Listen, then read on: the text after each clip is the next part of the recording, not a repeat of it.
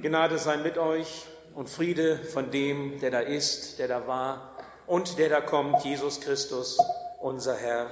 Amen. Ja, ich weiß nicht, wie das euch so geht mit der Weihnachtsstimmung am Neujahrsmorgen. Bei mir ist das so, die ist relativ schnell wieder verflogen. Obwohl ich mich immer noch über den Tannenbaum im Wohnzimmer freue.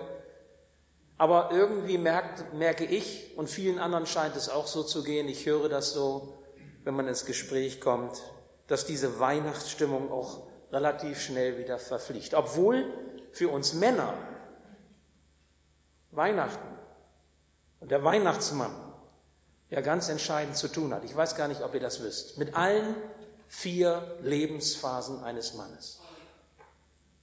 Wisst ihr das? Das ist so, ich erkläre euch das. In der ersten Phase des Mannes, Lebensphase des Mannes, glaubt ein Mann an den Weihnachtsmann. In der zweiten Lebensphase glaubt er nicht mehr an den Weihnachtsmann. In der dritten Lebensphase ist er der Weihnachtsmann. Du guckst, du guckst so.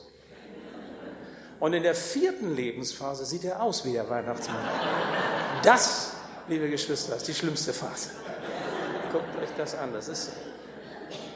Okay, aber wenn auch die Weihnachtsstimmung ein Stück verfliegt, und es ist ja heute auch kein Weihnachtsthema in dem Sinne, sondern es ist klar, es geht um die Jahreslosung, wir haben es schon gehört, Hesekiel 36, Vers 26. Gott spricht, ich schenke euch ein neues Herz und lege einen neuen Geist in euch. Das ist wirklich eine äh, motivierende, eine anregende Jahreslosung. Ich habe von einigen Geschwistern schon gehört, so Gedanken dazu und dass sie die ganz toll finden.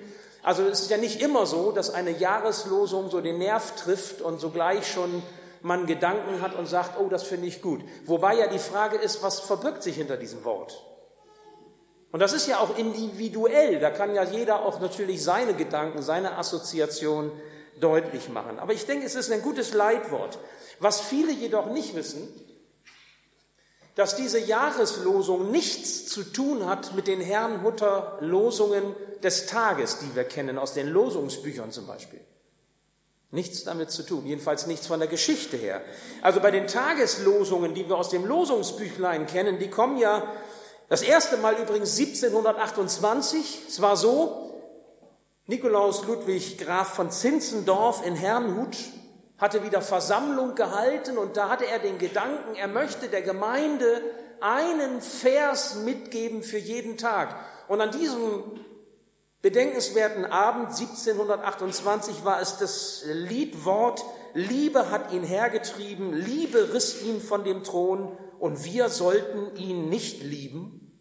Und fortan hat die Herrnhuter Gemeinde gesagt, das finden wir toll, eine Losungsparole für jeden Tag. Und so kam es, dass jeden Tag ein Bibelwort ausgelost wurde für das ganze Jahr und die Gemeinde diese Parole quasi mitnahm. Die Jahreslosung hat eine ganz andere Geschichte. Die Jahreslosung steht in der Folge von Monatssprüchen, von Bibelleseplänen oder von Tagesleseplänen und geht zurück auf einen Pfarrer im Kurhessischen. Der hatte Mitte des 19. Jahrhunderts den Wunsch gehabt, seinen Konfirmanden das Bibellesen nahezubringen. Und hat dann gesagt, ich gebe ihnen ein Wort mit, ich gebe ihnen einen Plan mit, sodass sie die Bibel zur Hand nehmen und mit diesem Bibelwort auch leben und umgehen. Das sollten wir mal tun mit unseren Konfirmanden. Mal sehen, ob das heute auch so gelingen würde. Ich weiß es nicht. Also 1852 war es dann soweit, da gab es den ersten Bibelleseplan, der quasi so rumging und diese Idee fanden viele gut. Die Jungmännerbünde, die evangelische Frauenhilfe, die Ausbildungsstätten für Diakone und Diakonissen, die haben das übernommen und fortan gab es so Bibellesepläne, die manche von uns ja auch kennen, so als gute Tradition.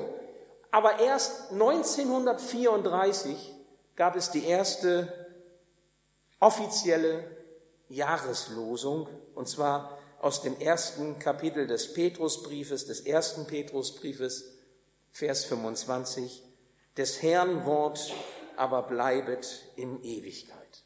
Toll, finde ich. Mit diesem Wort ging es los. des Herrn Wort bleibet in Ewigkeit. Ist das nicht toll? Alles vergeht. Wir haben das vorhin gehört, Bernhard in der Begrüßung. Alles verändert sich. Ein Jahr wird durch das andere abgelöst. Die Zukunft wird anders sein als die Gegenwart. Was uns morgen oder in diesem Jahr erwartet, wir wissen es nicht. Ja, und selbst wenn ein Mann in seiner vierten Lebensphase den Weihnachtsmann immer ähnlicher sieht. Eins bleibt, eins bleibt bestehen. Und wir haben gestern eine wunderbare Predigt über dieses Hebräerwort Jesus Christus gestern und heute und derselbe auch in Ewigkeit gehört von Luther. Was bleibt, was wirklich zählt, was trägt, was Orientierung gibt bei all diesem Wechsel und bei all diesen Veränderungen für unser Leben oder auch für diese Welt, das ist Gottes ewig gültiges und beständiges Wort. Gott sei Dank. Und dieses Wort ist und soll auch Mittelpunkt bleiben in unserer Gemeinde. Und es soll, und das ist mein Gebet, auch in unserem persönlichen Leben Mittelpunkt sein. Mehr und mehr, wo doch alles vergänglich ist, wo doch alles sich wandelt. Und hier nun kommt die Jahreslosung ins Spiel. Ezekiel 36, Vers 26. Ich schenke euch ein neues Herz, sagt Gott, und lege einen neuen Geist in euch hinein. Mich hat die Frage bewegt, was verändert sich eigentlich im Leben eines Menschen, wenn er Gott begegnet? Was passiert eigentlich, wenn ein Mensch mit Jesus Christus zusammenkommt? Wenn Gottes Wirklichkeit einbricht in unsere Welt? Nun, die Situation damals bei Hesekiel, Hesekiel war ja einer von den Propheten, so auch um Daniel herum, sechstes vorchristliches Jahrhundert, babylonische Gefangenschaft, Gottes Gericht. Gott sagt so nicht. Andere Götzen und meinem Wort nicht vertrauen und mir nicht zu vertrauen, so nicht. Und dann kommt dieses Wort. Ich möchte euch reinigen, ich möchte euch reinwaschen, ich möchte euch ein fleischernes Herz geben und das steinerne Herz möchte ich euch rausreißen. Ihr bekommt ein neues Herz und ihr bekommt einen neuen Geist und der soll euch helfen, wieder zurückzukommen zu mir, dran zu bleiben an mir. Das ist so der Zusammenhang, die Situation Israels, damals in dieser Zeit. Aber ich denke, wir dürfen davon etwas lernen. Auch für unsere Situation, auch wenn wir nicht in babylonischer oder sonstiger Gefangenschaft uns befinden. Herz und Geist gehören nämlich ganz eng zusammen. Auch bei uns Menschen ist das so. Bei euch ist das, bei mir ist Herz und Geist. Was ist das Herz? Was ist der Geist? Das Herz, ich nenne es mal, ist so die Kommandozentrale in unserem Innern. In unserem Herzen werden die wichtigen Entscheidungen des Lebens getroffen und auch die Ausrichtung des Lebens festgelegt. Das wird im Herzen erfolgen. Im Geist, der Geist beschreibt die Fähigkeit des Menschen zu denken, Schlüsse zu ziehen, Urteile zu bilden oder auch das Bewusstsein zu entwickeln. Ihr könnt nachschlagen und euch schlau machen. So in diese Richtung geht das. Herz, Lebensentscheidung, Ausrichtung und der Geist führt das aus. Man kann sagen, der Geist führt, aus, was im Herzen beschlossen ist. Ganz schlicht. Der Geist führt aus, was im Herzen beschlossen ist. Nun, Herz und Geist, jeder hat sie. Von Anfang an. Gott hat sie uns gegeben, dir und mir. Herz und Geist. Natürliche Bestandteile unseres Lebens. Und wenn ein Mensch nun Jesus begegnet, wenn Gottes Wirklichkeit einbricht in die Wirklichkeit unseres Lebens, das nennt man Offenbarung. Wenn ein Mensch erkennt, aha, es gibt ja noch was anderes zwischen Himmel und Erde als das, was ich so fassen, erklären oder greifen kann. Und auf einmal hat er so ein Aha-Erlebnis. Da ist ja noch eine ganz andere Macht, eine andere Dimension. Da ist ja ein ganz anderer, der mit meinem Leben zu tun hat. Und ich bin kein Produkt des Zufalls keine Laune der Natur, sondern da ist einer, der mich gewollt hat, der mich geschaffen hat, der mich liebt, der mit mir etwas vorhat. Wenn ein Mensch diesem Heiland, Jesus Christus, seinem Retter begegnet, dann verändert sich in ihm etwas. Das Herz wird anders, wird neu. Der Geist wird anders, wird neu. Wir kommen da drauf. Und das ist aber immer so. Das ist immer so, wenn Gott uns begegnet. Ich freue mich schon auf die neue Predigtreihe, die Geschichte deines Lebens, die Geschichte meines Lebens und wir als Verkündiger, die wir dann hier vorne stehen, wir werden euch auch Einblick in unser Leben geben, auch wie, wie Gott uns begegnet ist, wie seine Wirklichkeit in unserem Leben Wirklichkeit wurde. Solch eine Jahreslosung ist wirklich ermutigend, denn egal, egal was auf dich wartet in 2017, Gott gibt dir eine Zusage bei allen Aufgaben, bei allen Herausforderungen, die dich treffen werden. Er sagt, ich werde dir ein neues Herz und einen neuen Geist geben. Und beide, Herz und Geist, kommen von mir. Ich schenke sie dir, ich gebe sie dir. Es ist das Herz von Gott, das in dir schlagen es ist der Geist von Gott, der Ruach, wie es hebräisch heißt, der dich bei ihm halten und seine Wege leiten will. Von ihm kommt das. Ich nenne das mal eine göttliche Organtransplantation. Ja? Dein Herz raus, quasi, bildlich, und sein Herz rein. Das ist etwas völlig Neues, was da im Grunde kommt wenn du sie zulässt, diese Transplantation. Aber wenn du sie zulässt, dann werden dich ein neues, ein neues Herz und ein neuer Geist auch andere Wege führen und du wirst ein verändertes Leben erfahren. Aber wie? Ich habe mich auch gefragt, wie, wie geschieht das? Was verändert sich im Leben, war ja meine Frage. Wenn man Jesus begegnet, wenn man dem lebendigen Gott begegnet, was verändert sich im Leben? Ihr Lieben, es gibt keine Folien heute, weil wir Neujahr haben und die Gottesdienste ein bisschen anders sind. Wir haben keine Infoblätter heute, aber was es geben wird, ist ein, eine Zusammenfassung dessen, was ich euch jetzt sage. Aber damit ihr nicht jetzt schon alle guckt und ne, stibitzt, was ich sagen will, bekommt ihr diese Zusammenfassung erst nach dem Gottesdienst. Die liegt also aus. Das heißt, wenn ihr nachher rausgeht, könnt ihr euch so ein Handout, wie man das neudeutsch nennt, mitnehmen. Dort habt ihr die Punkte, auf die ich jetzt auch besonders hinweisen möchte, nochmal zusammen, dürft es nochmal nachlesen und vielleicht vertieft sich dann das eine oder andere. Ich möchte euch also nochmal konkret sagen, aus meiner Sicht, was Gott mir aufs Herz gelegt hat, auch heute für diesen Gottesdienst euch zu sagen, was verändert sich, wenn ein Mensch diesem lebendigen Gott begegnet. Das Erste, und das wird auch an Israel deutlich, das allererste ist, ein Herz und ein Geist von Gott führen uns Menschen zu dem Eingeständnis, nicht ich habe das Kommando in meinem Leben, sondern Gott. Jesus hat das Kommando in meinem Leben. Ich meine, was bedeutet es des, des, denn anderes, wenn ich sage, das Herz ist quasi so die Kommandozentrale. Und wenn du dein Leben Jesus Christus übereignest, wenn du ein Christ wirst, wenn du sagst, du möchtest diesem Herrn folgen, was bedeutet das denn anderes, als dass du nicht mehr das Kommando hast, sondern Jesus, der Kapitän, der Kommandant in deinem Leben ist. Ich finde das immer so schön, wenn ich im Kindergarten äh, solche Themen habe, und ich rede ja immer auch schnell erwachsen, weil ich meistens mit Erwachsenen oder Jugendlichen vielleicht noch zu tun habe. Die Kinder können so mit Kommandant und so nicht so viel um, immer anfangen. Die sagen dann, Jesus ist mein Bestimmer. Das klingt noch härter vielleicht, ne? Jesus ist mein Bestimmer. Der sagt, wo es lang geht. Und ich finde das so schön, das ist so kindliche Sprache. Gott kommt ja nicht in dein Leben hinein um einfach mal so vorschnell unkritisch Partei für dich zu ergreifen. So nach dem Motto, ist schon immer gut. Nicht immer die Hand um unsere Schulter und sagt, ach komm, ist nicht so schlimm, ja? Im, Im billigen Sinne, im einfachen Sinne. Nein, wenn Jesus kommt in unser Leben hinein, dann kommt er, um die Führung zu übernehmen. Er möchte der Bestimmer sein. Gott möchte nicht irgendwer sein. Er möchte uns reich beschenken mit seinen Verheißungen, die er uns gegeben hat, die sich auch im Leben erfüllen können, wenn ein Mensch an seiner Hand seine Wege geht. Aber er ist der Bestimmer. Oder wie das die ersten Christen gesagt haben, er ist unser Kyrios, wie sich der Kaiser sonst nannte. Er ist der Herr. Er hat das Sagen.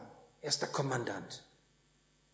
Die amerikanische Evangelistin und Autorin Elizabeth Elliot sagte einmal, wenn wir unseren Willen und unsere Neigungen nicht unter die Herrschaft Jesu stellen, dann haben wir noch nicht einmal damit angefangen zu begreifen, geschweige denn zu akzeptieren, dass er der Herr ist.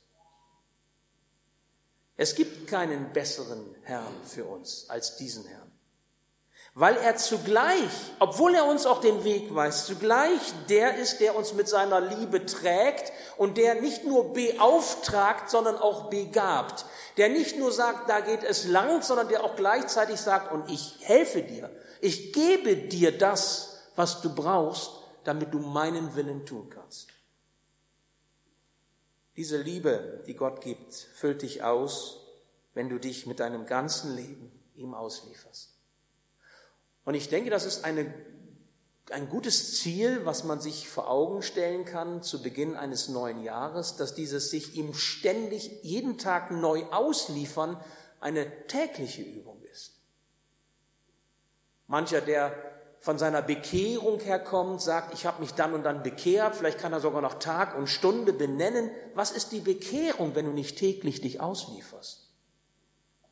Das Volk Israel war berufen als sein Volk, auserwählt als sein Volk und konnte es dann leben, wie es wollte? Konnte Israel machen, was es wollte? Nein, es sollte auch immer wieder zurückkommen zum Herrn und alle anderen Götzen, alle anderen Fehlwege sein lassen, um den Weg mit Gott zu gehen, den Gott weiß. Das ist unser Weg.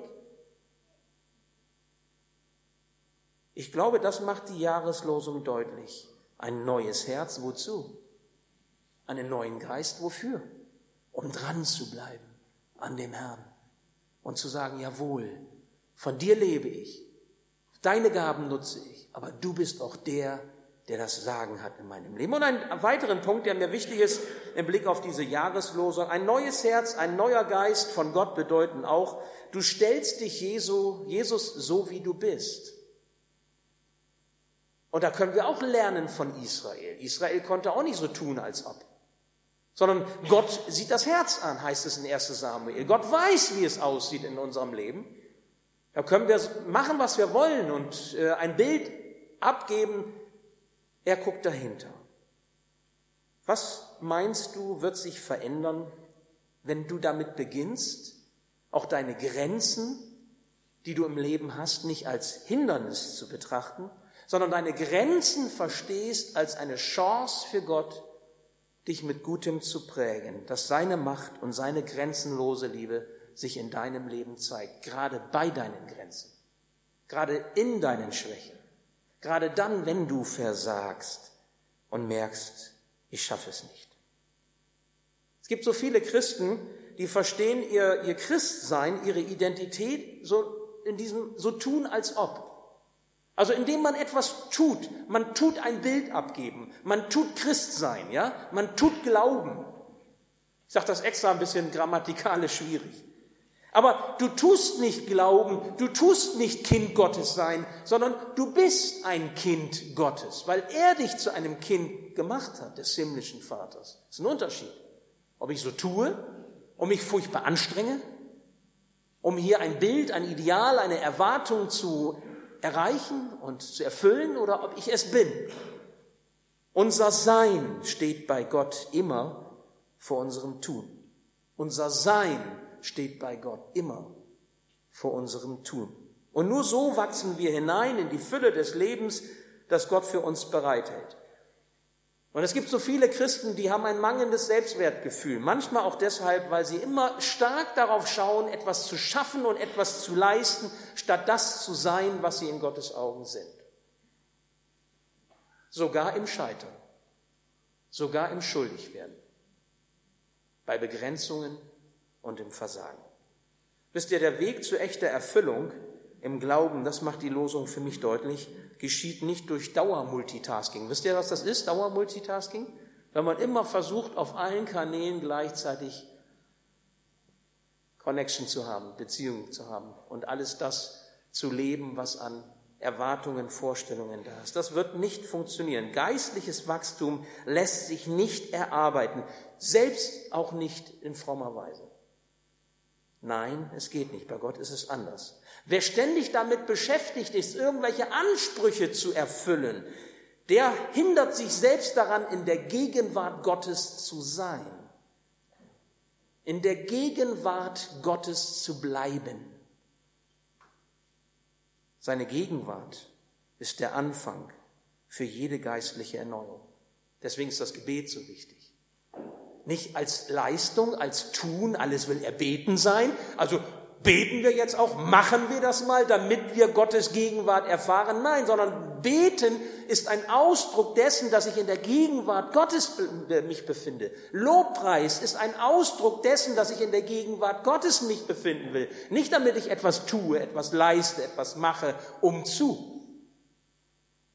Welche Bedeutung hat die Gegenwart Gottes für dich? Das Volk Israel sollte als auserwähltes Volk in der Gegenwart Gottes bleiben, ob es die Stiftshütte war, ob es der Tempel war.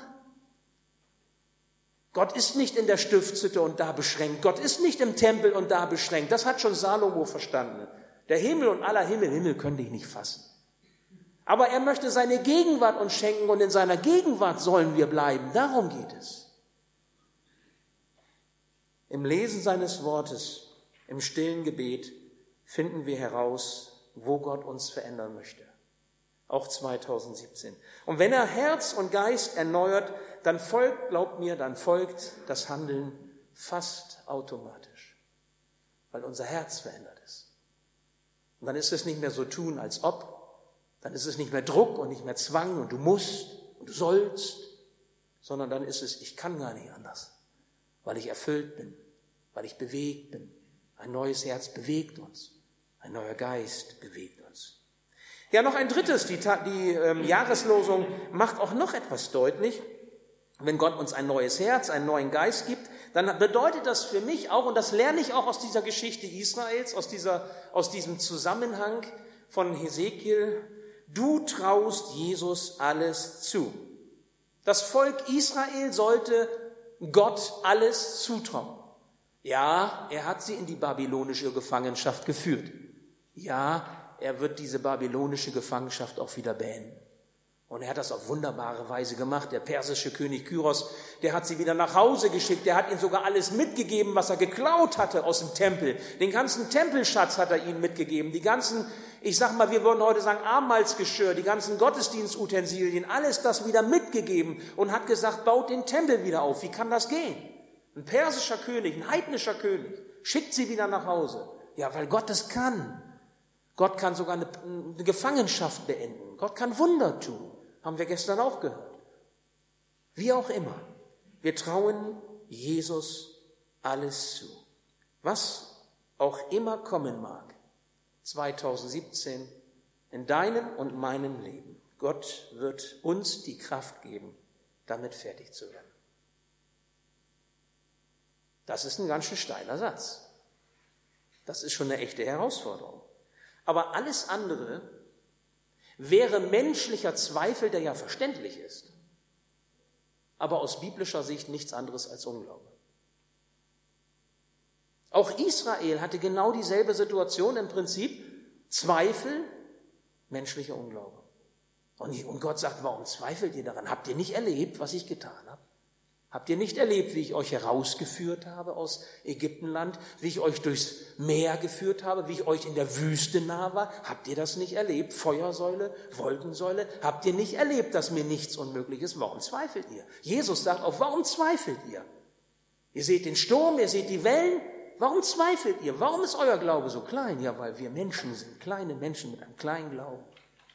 Und wenn wir große Menschen sind, ist unser Glaube trotzdem klein. Wir brauchen es immer wieder, dass er uns an die Hand nimmt. Gott ist da, das ist das, was er sagt. Er hält uns aufrecht, aufrecht auch in 2017, weil er derjenige ist, der unsere Kraft ist. Corrie ten Bohm hat einmal diese Frage gestellt, mancher kennt sie ja, sie war ja auch mal hier gewesen und hat hier gepredigt und ihr Zeugnis gegeben. Hat ja unter der Nazi-Zeit viel leiden müssen im Dritten Reich.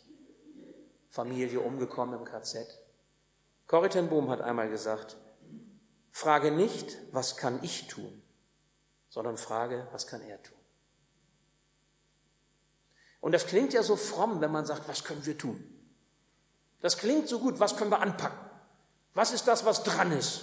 Was macht der Herr uns deutlich? Das ist auch, das ist auch nicht verkehrt. Aber die allererste Frage ist immer die, nicht was kann ich tun, sondern was kann er tun? Ohne mich, sagt Jesus, Johannes 15, könnt ihr nichts tun. Könnt ihr gar nichts tun. Es ist ein neuer Blickwechsel wichtig, weg von dir hin zu Jesus. Und dieser Blickwechsel weg von dir hin zu Jesus gelingt eigentlich nur mit einem neuen Herzen und mit neuem Geist.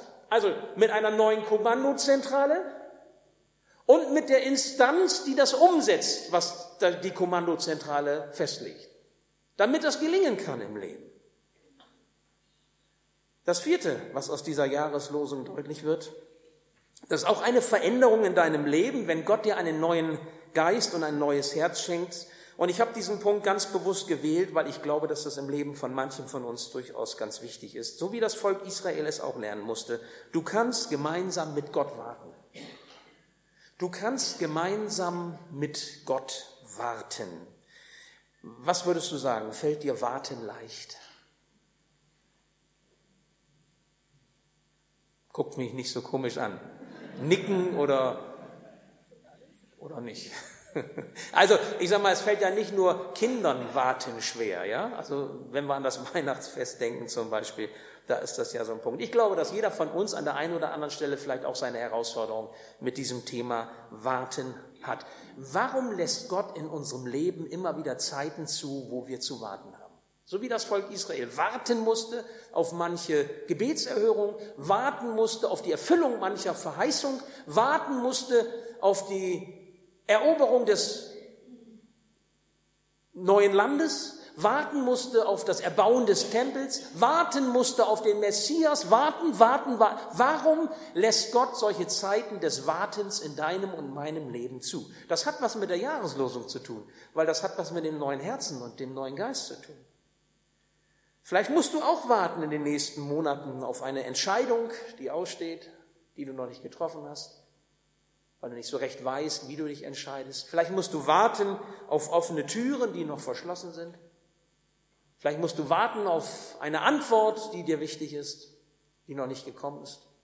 Vielleicht musst du warten auf Erneuerung, auf, auf Besserung, auf Heilung. Gott, der Vater, lehrt seine Kinder das Warten.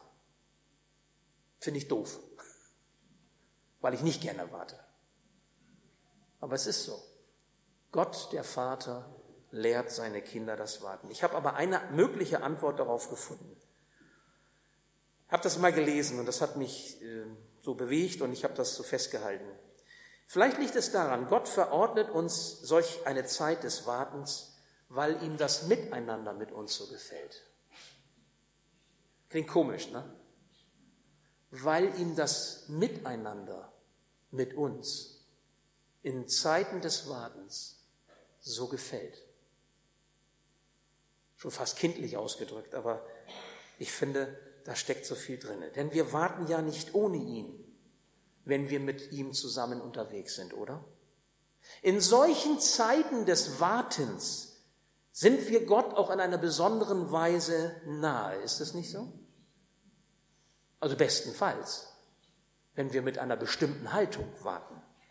Vergessen wir nicht, Gottes Sehnsucht, so sagt es die Bibel, Gottes Sehnsucht ist es, dass du eine lebensverändernde Bindung an ihn hast, zu ihm hast. Und diese lebensverändernde Bindung zu diesem lebendigen Gott wird möglich, in solchen Zeiten, wo du besonders angewiesen bist auf ihn und wo du warten musst. Überlege einmal selbst, in welchen Zeiten deines Lebens warst du Gott besonders nah, auf ihn ausgerichtet, dran an ihn. Welche Zeiten waren das? Waren das die Zeiten, wo alles toll lief? Wo du glücklich warst? Wo du nichts vermisst hast? Wo alles easy war? Alles perfekt in Anführungsstrichen? Welche Zeiten waren das? Wahrscheinlich doch diese Zeiten, wo du auf Antwort gewartet hast, wo du vielleicht auch Nöte hattest in deinem Leben, wo etwas nötig war, was du brauchtest und du hast es erbeten, du warst dran an deinem Herrn. Wisst ihr, Gott liebt es, wenn du in aller Ruhe Zeit mit ihm verbringst. Wenn du mit ihm Zeit verbringst, in aller Ruhe. Das ist vielleicht sogar ein ganz neuer Gedanke für den einen oder anderen. Aber ein guter Gedanke, denke ich, für 2017. Vielleicht auch eine Lösung dafür, wie wird uns Gebet wichtig? Wenn wir sagen, wir möchten Zeit mit ihm verbringen, so wie er gerne Zeit mit uns verbringt, weil das für ihn eine besondere Zeit ist, die er schätzt und wir sie suchen weil wir ihn brauchen. Die Zeit des Wartens ist eine Zeit mit deinem Gott. Also verzweifle nicht. Und übrigens, wenn Gott geantwortet haben wird zu seiner Zeit und auf seine Weise, dann wirst du Grund genug haben, ihn zu loben, dann wirst du Grund genug haben, von seinen Wundern und von seinem Eingreifen in deinem Leben zu erzählen. Die Möglichkeit schenkt er dir auch. Und die Erinnerung an das, was du beim Warten mit deinem Herrn erlebt hast, wird dich für immer, für immer in deinem Herzen bewegen. In deinem neuen Herzen, das von ihm kommt. Denn ohne ein neues Herz und einen neuen Geist wirst du so nicht warten können. So wie Israel warten musste, bis sich erfüllt, was Gott verheißen hat. Dein Warten hat sich aber dann gelohnt, weil du mit deinem Herrn wartest. Ein letzter Gedanke zum Schluss. Ihr merkt, man könnte da noch ganz viel drüber reden. Ich glaube übrigens, dass die Predigten in 2017 immer wieder auch Bezug nehmen werden auf die, auf die Jahreslose. Also von daher ein letzter Gedanke zum Schluss, der mir aber auch nochmal wichtig ist, auch im Blick auf uns als Gemeinden oder Gemeinde und auch im Blick auf unsere Generationenvielfalt, die wir hier auch haben. Ein neues Herz, ein neuer Geist bewirken bei dir, du lässt dich von der Vision Jesu anstecken. Du lässt dich von der Vision Jesu anstecken, also von der Sicht der Welt, des Lebens und auch der Zukunft, die Jesus hat. Ich habe manchmal den Eindruck, dass sich manche Christen eher so fühlen wie ausgemusterte Kinder Gottes. Wenn sie lange im Glauben unterwegs waren, dann ist das so wie so ein Auto, was in die Jahre gekommen ist. Damit fährt man vielleicht nicht mehr weite Strecken, weil man nicht weiß, hält das durch oder verreckt das Auto auf dem Weg in Urlaub. Also nimmt man da das Neuere, wenn man zwei Autos hat oder man leiht sich eins oder kauft sich ein neues. Also manchmal habe ich den Eindruck, dass, dass so Christen auch bei dem bleiben, wo sie sind, wo sie jetzt auch schon länger waren, ziemlich inaktiv und ohne einen, ich sag mal, visionären Blick nach vorne. Und davon, ich spreche auch von mir selber. Vielleicht liegt die Bekehrung schon Jahre zurück. Ja. Und die Begeisterung für den Glauben, die Begeisterung für Jesus lässt auch, je länger die Bekehrung zurückliegt, spürbar nach. Vielleicht kennst du das auch.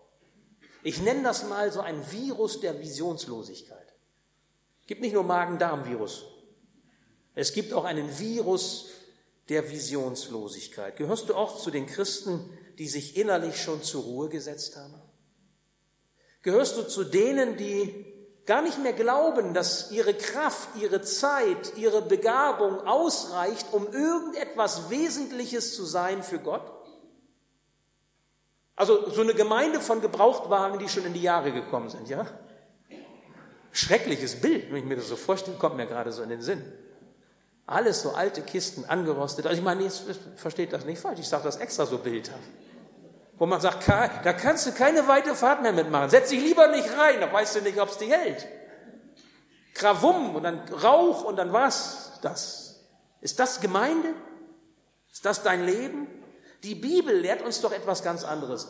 Die Bibel sagt, Gott ist grenzenlos. Schaut ihr hinein, vom ersten Buch Mose angefangen bis hin zum Buch der Offenbarung, in dieser Geschichte Gottes mit den Menschen, da sehen wir, Gott ist grenzenlos. Und er möchte auch unsere Grenzen erweitern. Er möchte die Grenzen seiner Kinder erweitern, weil er grenzenlos ist. Ihm ist nichts unmöglich.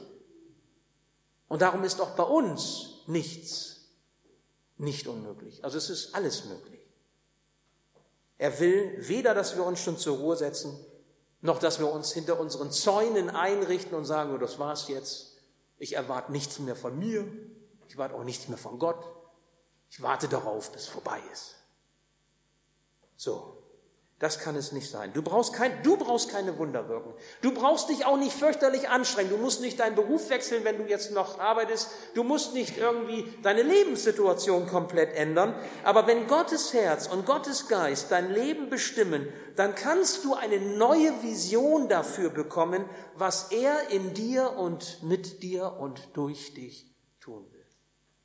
Und zwar da, wo du wohnst, da, wo du lebst da, wo du arbeitest. Da, wo du bist. Kennst du diesen Spruch? Tätige eine Investition, die länger Bestand hat als das Leben. Was ist eine Investition, die länger Bestand hat als das Leben? Ganz einfach. Wenn ihr in der Sache Gottes unterwegs seid. Und wenn ihr mit einem neuen Herzen und einem neuen Geist euch die Ziele, die Gott für die Menschen, für diese Welt hat, zu eigen macht. Und wenn ihr euch gebrauchen lasst, um dieses Ziel zu erreichen. Vielleicht ist es für dich an der Zeit, den Wohlfühlbereich zu verlassen, auf Entdeckungsreise zu gehen, Gottes Möglichkeiten für dich und dein Umfeld zu sehen und auch zu akzeptieren. Gottes Herz ist unendlich groß und sein Geist weht, wo er will. Und jetzt die Jahreslosung. Er schenkt dir ein neues Herz. Was für ein Herz? Ein kleines? Ein unendlich großes und weites Herz.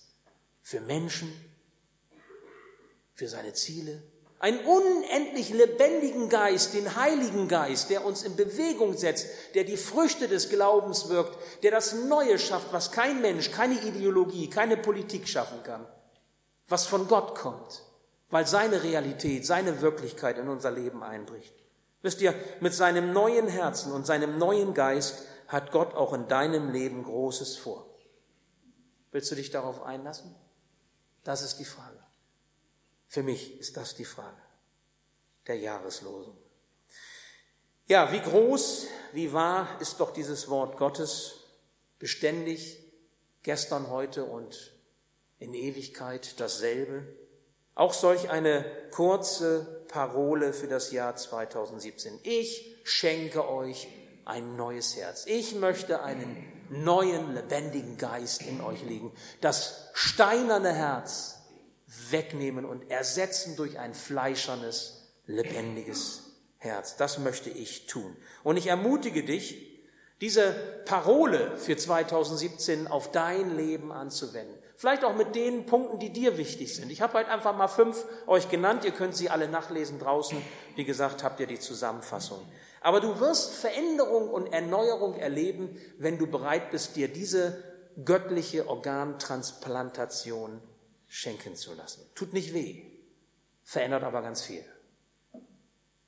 Gott schenke dir den Mut, um Altes loszulassen, Neues anzupacken dies immer unter der Leitung deines Kommandanten Jesus, der über deine Kommandozentrale entscheidet. Und er lehre dich auch das Warten, Geduld zu haben, damit du durch die ganz enge Gemeinschaft mit ihm für ewig gesegnet bist. Das wünsche ich dir jetzt am neuen Jahr. Amen.